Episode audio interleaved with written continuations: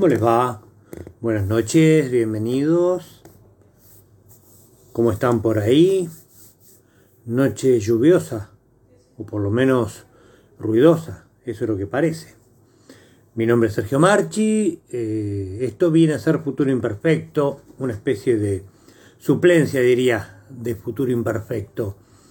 Es un ciclo de entrevistas, entrevistas imperfectas, eh, todos los miércoles a las 10 de la noche, en vez de ir a Radio U 87.9, nos encontramos aquí, en mi casa, eh, la casa de todos ustedes o donde se encuentren, y charlamos con algún artista.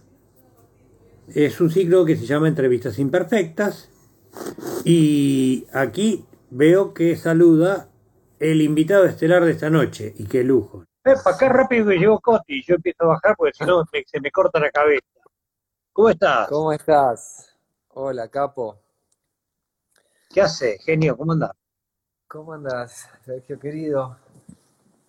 Bien, muy bien, contento de que estés acá y contento de tenerte del otro lado. Bueno, igualmente, igualmente hace, hace ya bastante que no te veo. Nos cruzamos, nos solemos cruzar por el barrio o en alguna Sí. charla en la radio, pero hacía, hacía un tiempo que no te, que no te veía. Bueno, ¿cómo anda todo? Por estoy viendo ahí el fondo que tenés, si hay algún instrumento, hay algo de delate tu presente. Sí, estoy, bueno, estoy acá en mi, pará, que voy a sacar esto así te, te voy mostrando un poquito. Estoy acá en mi estudio, están acá las, las nenas, la guitarrita, Yo lo que quiero saber es qué instrumento tenés más cerca. Y acá tengo, mira, te voy mostrando, esta es una guitarra Dan, Elec- Dan Electro, una, una guitarra barítona, que son una guitarra que se afina a una cuarta abajo, que es eh, la que usaban mucho los surfers y tal. Bueno, otra guitarra de caja, tipo jazz, acústica, eléctrica. Con estos instrumentos es que estoy grabando nuevas canciones. Pero bueno, te contaba que... Probablemente, a eso interfiere. Yo no voy a mover el teléfono, pero sí voy a mover mi mano para mostrar un disco. Vamos. No, vamos, digo yo, porque es uno de los pocos discos que no se fueron cuando me agarró la locura y vendí todos los discos. Hubo muy pocos que se salvaron. O sea, compartís honor con Andrés Calamaro, que en el año 84 me regaló un, eh, un ejemplar de Hotel Calamaro, y con Gustavo Cerati, que me regaló su fuerza natural. Son los tres de rock argentino que se quedaron. Qué honor estar en ese, en ese Bueno, es una linda Me, delantera, me honrás profundamente. Es una linda delantera, Bueno, eh, bancate ese defecto. A mí es una linda delantera. Y bueno, y ese disco que elegiste, por lo menos de, de mi discografía, es muy especial porque es un, es un, un disco doble, un vinilo doble, eh, muy, muy laburado, muy querido, muy, muy inspirado, que también como una especie de y resumen de muchos años. Entonces es algo, es, una obra que quiero, que le tengo muy, muy especial cariño, te lo regalé y vos sabés, vos sabés que, que es así. Entonces, y que tuvo mucho que ver con este lugar también, porque este lugar yo lo inauguré, lo inauguré. la, la primer, la, la primer música que sonó en este lugar fueron los ensayos para ese, para ese concierto. Con la, con la orquesta Ajá. acá, eh, ensayamos acá con toda la banda, ensayamos con Lebón, que vino, con todos los invitados, con Facu Soto. Eh, y fueron momentos muy lindos y fue el, el- momento de inauguración, digamos, sonora de este sitio. Fue, digamos, el génesis de, ese disco que tenés ahí. Así que, bueno, muy especial para mí, ¿no? Sí, me imagino que habrá sido una jornada que habrás vivido, no sé cómo, cómo vivís tampoco nos conocemos tanto. Yo no sé si estas paradas que son así realmente por los porotos, a vos te paralizan, te movilizan, de algún modo, digamos, te las arreglás y salís a escena y sos Coti desde show de siempre. pero por dentro, ¿cómo fue la percepción del color? Y fue, fue especial, no te voy a decir que fue un concierto más, había todo un laburo previo, un trabajo previo que especial hecho para ese concierto, no es un concierto más de una gira que vos preparás y que luego, bueno, vas, vas, no te digo mecánicamente, pero sí que vas haciendo con cierta, con cierta gimnasia, que eso ayuda, ¿no? Lo que fue el, el concierto del Teatro Colón fue preparado exclusivamente todo el repertorio, los arreglos, exclusivamente para ese concierto. Entonces tenía como esa presión también. Y por otro lado, la presión de la presión buena, nunca en el, sentido negativo. Yo ya no, ya aprendí con el tiempo y con pasar arriba de escenarios y discos y aprendí que la, a, canalizar la presión como algo bueno, no como algo negativo, ¿no?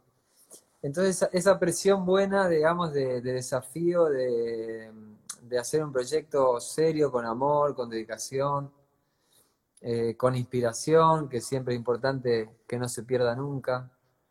Eh, y obviamente la posibilidad de tocar en el Teatro Colón. Muchos de mis ídolos no llegaron a tocar en el Teatro Colón, con lo cual eso ya era una carga muy especial. O sea, ser uno de los pocos en ese año artistas de música popular, de rock nacional, que, que tocó en ese teatro, tiene como una carga especial.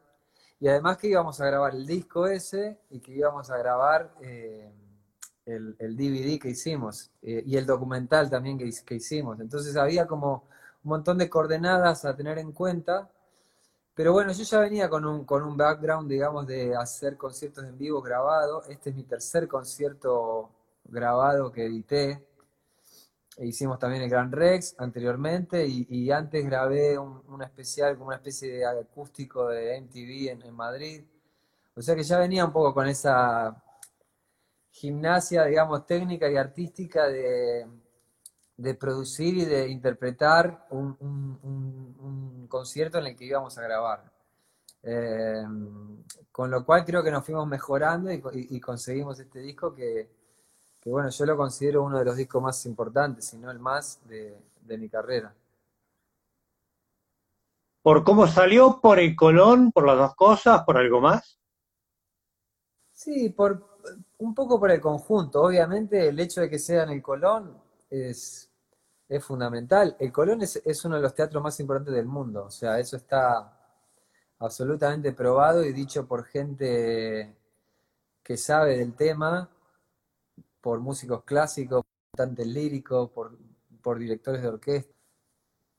Está considerado uno de los, de los cinco o tres teatros más importantes del mundo. Eso, eso por un lado.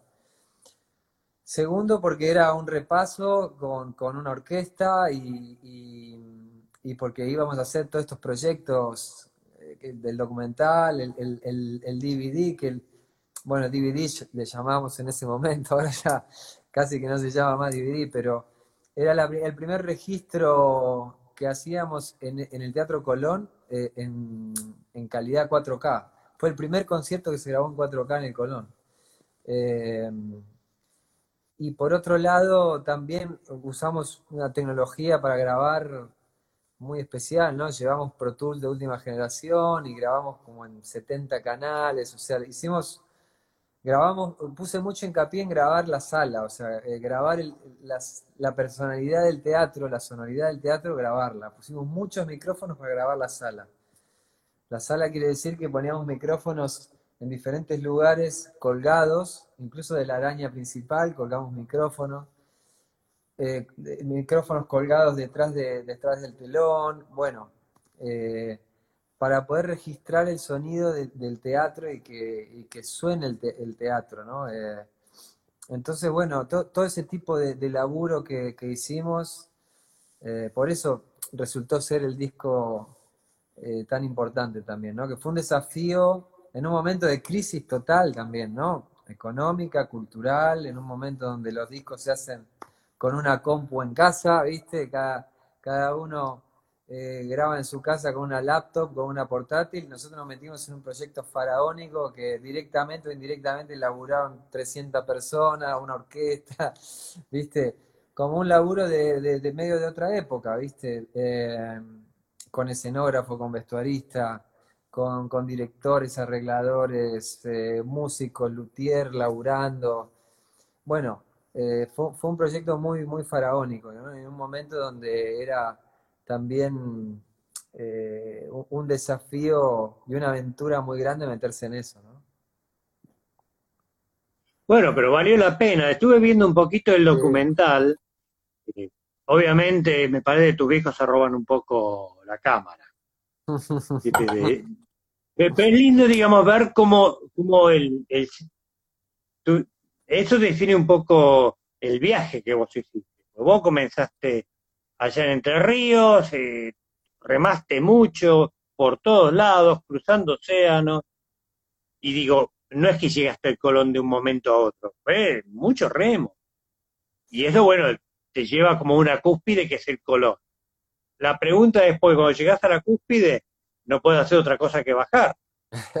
¿Cómo vas a hacer que la cúspide se transforme en una meseta al menos para que siga siendo cúspide?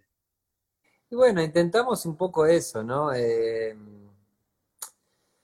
yo creo que el camino, la carrera que uno va diseñando, que va haciendo, que le va saliendo o que, o que, se va construyendo, eh, tiene diferentes momentos y siempre hay desafíos lindos para encarar, porque una cúspide de, concierto puede llegar a ser el Colón, pero bueno, siempre está la cúspide de, escribir una nueva canción que te vuele la cabeza, siempre está la cúspide de hacer un gran disco de estudio, siempre está la cúspide de hacer una obra especialmente o, desafíos como los que estamos viviendo ahora, que con, este, con esta locura que se está viviendo, que nadie imaginaba y que nadie estaba preparado, ni artísticamente, ni anímicamente, ni económicamente, ni, nada, eh, podríamos estar en el fondo de la fosa y sin embargo estamos ideando cosas, armando proyectos, eh,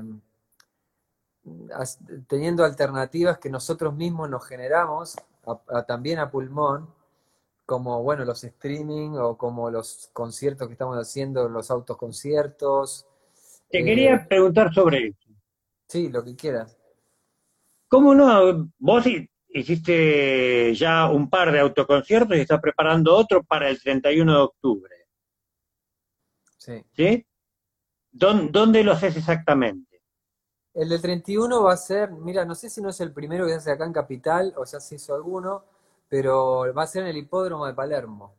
Eh, bueno, todo el mundo sabe dónde está el hipódromo de Palermo, va a ser ahí, se entra con los coches por un tunelcito que hay, eh, que habrás entrado alguna vez, es un tunelcito muy finito que entra por el parking y te lleva al centro de la, de la pista donde se montan los escenarios y ahí se estacionan los coches y, va a ser ahí, 31 ahora de octubre, el fin de semana que viene. Ahora, ¿cómo es para tocar para, para una cantidad, una multitud de autos? Puede ser rarísimo, ¿eh? eso sí que es ciencia ficción, parece un cuento de, de Ballard. Sí, sí, es, es, extraño. Pero yo no siento que estoy tocando para autos, eh, ojo, porque yo veo la gente, se ve la gente. Se, realmente es medio, es, es una imagen de, de, una peli de los 50, es rarísimo estar ahí arriba, o, futurista, no sé, de, un extremo a otro, pero, pero sí es que yo siento que estoy tocando eh, para la gente que está ahí, yo veo la gente y, la siento, las primeras filas obviamente, y mucha gente que se sube arriba del... o sea, yo tengo contacto visual con, la gente, si no es, más difícil. De todas maneras, por ejemplo, las transmisiones que hacemos, o esto mismo que estamos haciendo, o a veces también cuando en la radio, o, todo ese tipo de experiencia, hubo unas primeras transmisiones donde uno tenía que imaginarse cómo estaba el otro disfrutando, cómo estaba el otro compartiendo esas palabras, ¿no? Y ahora nos pasa lo mismo, nosotros tenemos que estar imaginándonos, bueno, por ahí vemos unos comentarios, una interacción, pero lo mismo pasa con los conciertos de streaming, ¿no? Eh, vos te imaginás los aplausos, te imaginás la gente cantando, te imaginás la gente disfrutando con vos. Esto es más Pero ¿qué es lo que hace la gente? ¿Qué es lo que hace la gente? Digo, vos ya tenés, hiciste dos autocines. ¿Cómo se manifiestan? ¿Prende la luz? ¿Se tocan bocina? Sí, espontáneamente eso, mucha luz y mucha bocina. Después en un momento empezamos a pedir, eh, ya en el segundo, hicimos tres, hicimos dos en San Isidro y uno en La Plata, que fue el más grande que se hizo en Argentina, que había 340 coches, casi 1.500 personas, porque por coche van cuatro o cinco personas.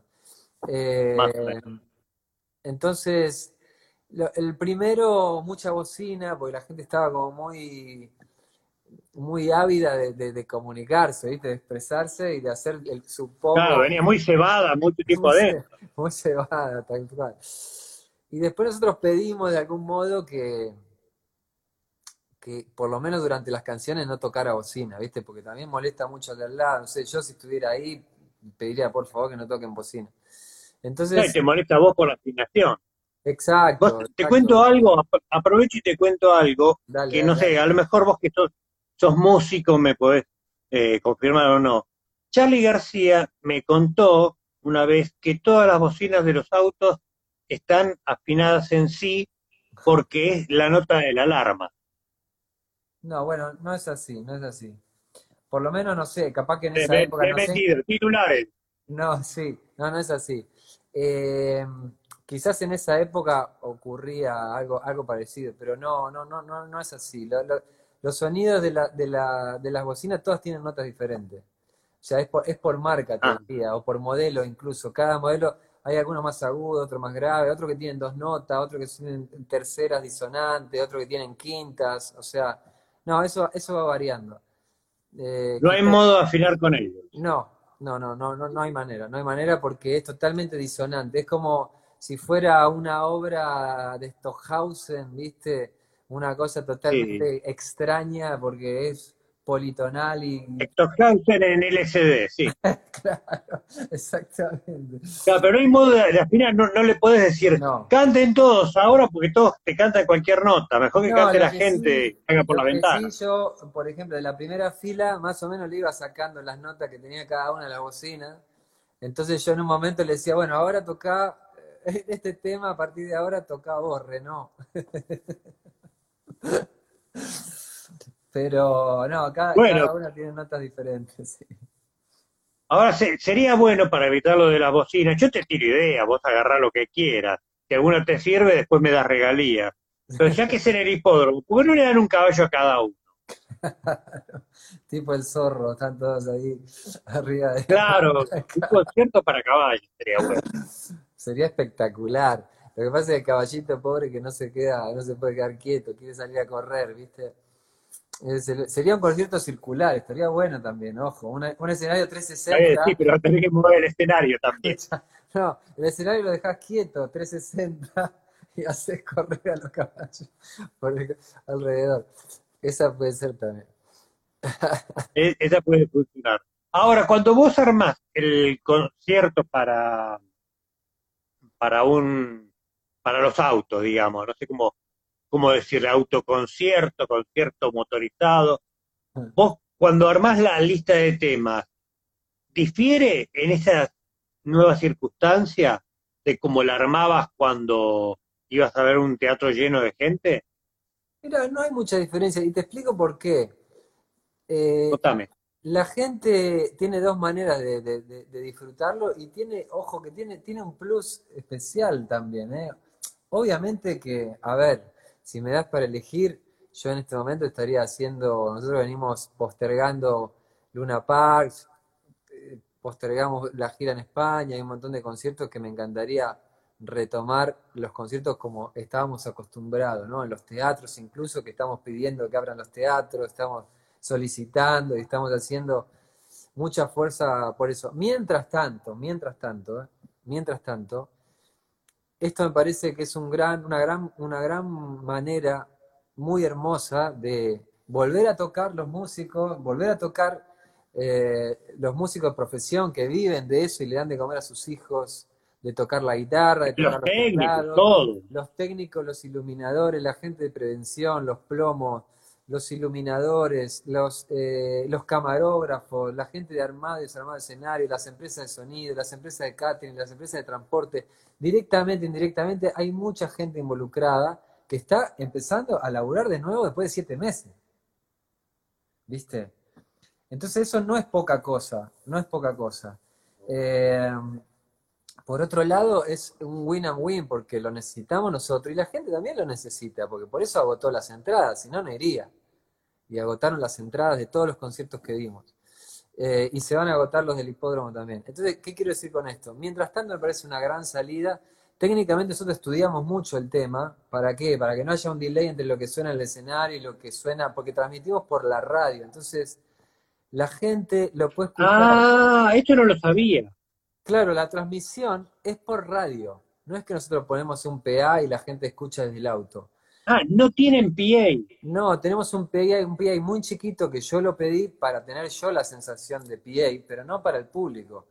Eh, Ah, la gente escucha a través de su autoestéreo. Los autoestéreos de ahora, la, una gama media de, de coche, tiene, tiene un autoestéreo muy bueno que se escucha muy bien. Eh, y, y la FM, la, la frecuencia que nosotros le damos para que escuchen el concierto, es muy estable y, y no tiene delay, no tiene, no tiene retardo, ¿viste? Tiene un retardo muy bajo. muy tuvieron que encontrar, eh, tuvieron que encontrar alguna frecuencia especial que no estuviera invadida Sí. por ninguna radio. Exactamente, cada lugar se busca la frecuencia especial, hay un transmisor, es muy pro lo que se hace, no es que ponemos un equipito y la gente está sentada ahí adentro, no, Eh, se compensa también el delay entre lo que viene del escenario y luego tenemos una pantalla, el de La Plata era una pantalla pero gigantesca, no sé, de 20 metros de alto, era una locura de, eh, de grande y se ve muy bien y la realización es muy buena. Hay varios camarógrafos, hay un director de cámara que va agarrando el solo de guitarra, que va agarrando la... Bueno, eh, entonces está, está muy bien hecho y la gente escucha muy bien. Y por otro lado también tenés que pensar, se ahorran el parking, ¿viste? Se ahorran el trapito, pobre, los trapitos también tienen que laburar. Pero digo, hay, hay como unas ciertas cosas que te llevas también tu sándwich de milanesa, si querés, o de salami, tu fernet, tu cigarro armado, lo que quieras, lo disfrutás también ahí adentro con tu familia, puedes ir con tus hijos, tus hijos pueden estar durmiendo atrás en el asiento. O sea, hay una serie de cosas que están buenas como, como experiencia, ¿no? Como también el autocine.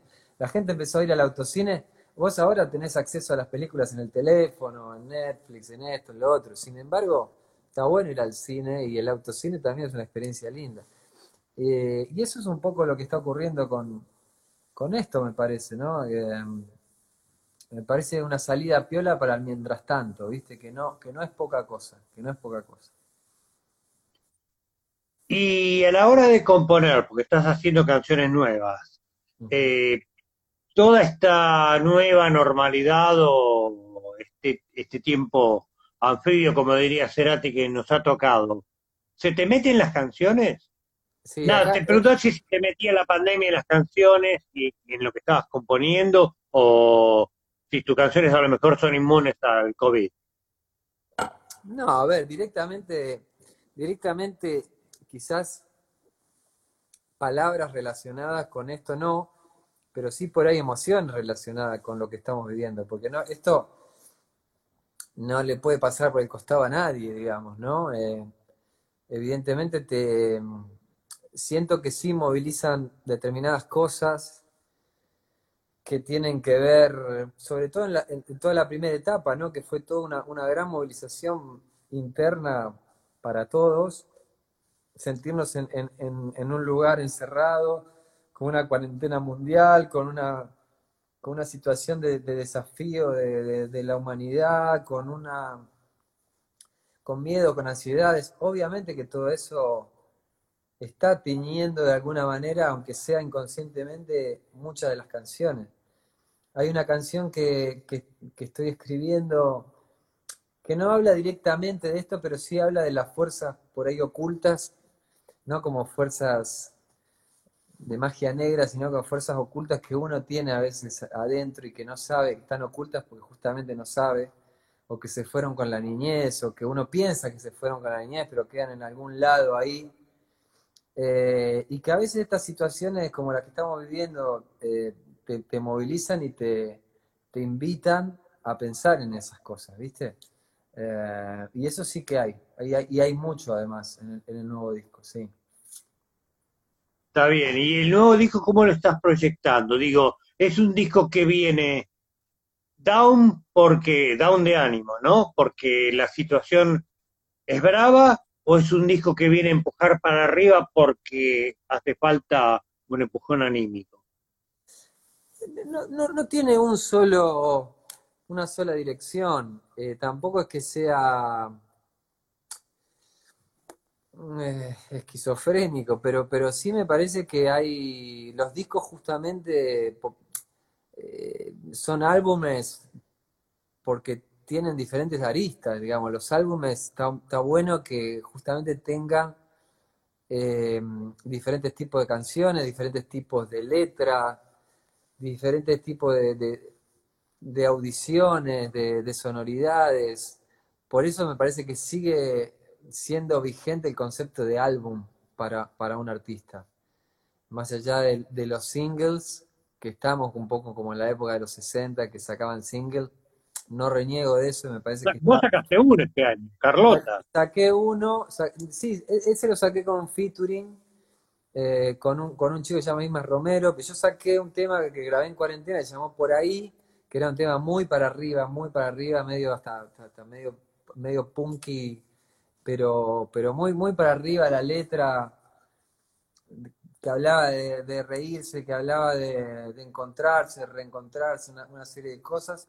Ahora voy a sacar un tema nuevo dentro de poco que se llama La chica de la esquina rosada y es como una especie de, eh, no sé, obviamente tiene que ver con, la inspiración de El hombre de la esquina rosada, pero en este caso es la chica de la esquina rosada. y... No quise decir nada porque digo, voy a meter la pata. pero, pero bueno, es una, es una historia que hicimos un video re lindo, que grabamos con los brillantes. Eh, y va a salir dentro de muy poco. Estoy develándolo acá y mucha gente se está enterando, se está enterando con este. Con este, con este vivo. Pero bueno, el 30 de octubre, la realidad es que el 30 de octubre va, vamos a sacar ese tema nuevo. Eh, y va a ser otro adelanto del, disco que, que, estoy grabando y que ya falta poco también para, para sacar, ¿no? ¿Cuándo crees que sale? ¿Marzo del año que viene? Sí, sí, marzo. Quizás saquemos otro adelanto más, pero tengo muchas canciones grabadas y, obviamente quiero sacar el formato álbum que, siempre saqué, siempre saqué discos toda la vida, más allá de singles y tal. Eh, siempre, siempre saqué discos, este va a ser el disco número 11. Eh, así que estoy trabajando muy ¿Ya 11 discos tenés? Sí, sí.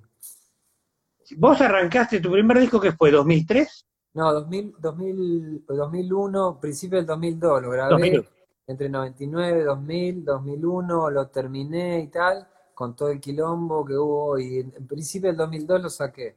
Luego saqué 2004, Canciones para Llevar, eh, en el 2005 saqué esta mañana otros cuentos, 2007 fue Gatos y Palomas, 2009 Malditas Canciones. 2011 creo que salió canción. Eh... está bien, pero digo, ¿qué, qué producción, eh? Un disco, cada dos años un disco. Sí, más o menos. En la, en la última etapa me fui abriendo un poquito más porque justamente también nos encontró con toda esta nueva situación de, lanzamiento de, de, de, Spotify, de, donde a partir de la crisis del disco como formato, del álbum, eh, obviamente, y también empecé a tocar mucho, empecé a hacer mucha gira, y los, los músicos solistas tenemos ese desafío de hacer las promos, de hacer, todo lo tenemos que hacer nosotros, digamos, y yo hago la, yo hago la producción artística de mis discos, eh, y, compongo los temas, y grabo, eh, soy el que enciende y el que apaga la luz. Y también hacía la producción también hacer la producción artística de otros discos, de gente de otros. También, también he trabajado mucho produciendo otros discos. Eh, entre medio de estos discos que hice yo mío, también he hecho, he hecho muchos de otros. Así que sí, siempre ahí activado, como se dice, ¿no? Está bien, bueno, entonces tenemos un futuro eh, brillante, por hacerle honor a tu banda, ¿no? Porque tenemos tema nuevo el 30, show el 31 de octubre en el hipódromo, después habrá disco nuevo y seguramente habrá alguna gira. Espero que ya, ya se pueda, por lo menos, aunque más no sea, tocar con barbijo. Sí, estamos, estamos todavía esperando la, fecha eh, que en principio va a ser el 15 de mayo del, del, del 21, el Luna Park, que lo teníamos para junio de este año y lo pasamos para, para mayo del 21. Ojalá que para ese momento viene todo mucho más lento de lo que pensábamos, la verdad, porque cuando empezó todo esto pensamos que en junio... Y viene en Zulki la pandemia. ¿Eh? Viene en Zulki la pandemia. Sí, sí, nos está sorprendiendo. Yo me acuerdo cuando empezó la cuarentena en marzo, todos pensamos que en junio, no, en junio esto ya se terminó. Y mirá, estamos ya en noviembre casi, una locura. Pero, pero bueno, tratando de reinventarnos y buscando, y buscar, buscando también alternativas, ¿no? Para, para seguir, eh, seguir adelante, obvio. Bueno, espero que nos podamos volver a ver pronto, entonces, a cruzarnos en el barrio como siempre. Dale, querido Sergio. Un gusto siempre hablar con Te mando un abrazo. Recordemos que el 31 de octubre, bueno, ya quedan pocas entradas para el hipódromo. Eh, quizás quede algún caballito por ahí suelto. Eh, nada, eh, merde con esto y nos estamos viendo muy pronto. Gracias, querido. Gracias, Sergito, querido. Nos vemos muy pronto. Gracias a vos, Coti. Un abrazo grande. Muy bien, hasta aquí lo tuvimos a gran Coti Sorokin. Ahora me acerco un poco a la cámara y les digo que me olvidé del artista que tenemos la semana que viene, pero seguramente habrá alguno. Bueno, las chicas lo siguen llamando a Coti. Eh, para mí es hora de terminar, les agradezco la atención, les agradezco que hayan marcado también estas cosas que tiene el streaming, porque como dijo una vez Borges, esto no está completamente inventado. Los veo el miércoles que viene, 22 horas. ¿Quién me acompañará? Es un misterio, pero lo tengo anotado. Chao.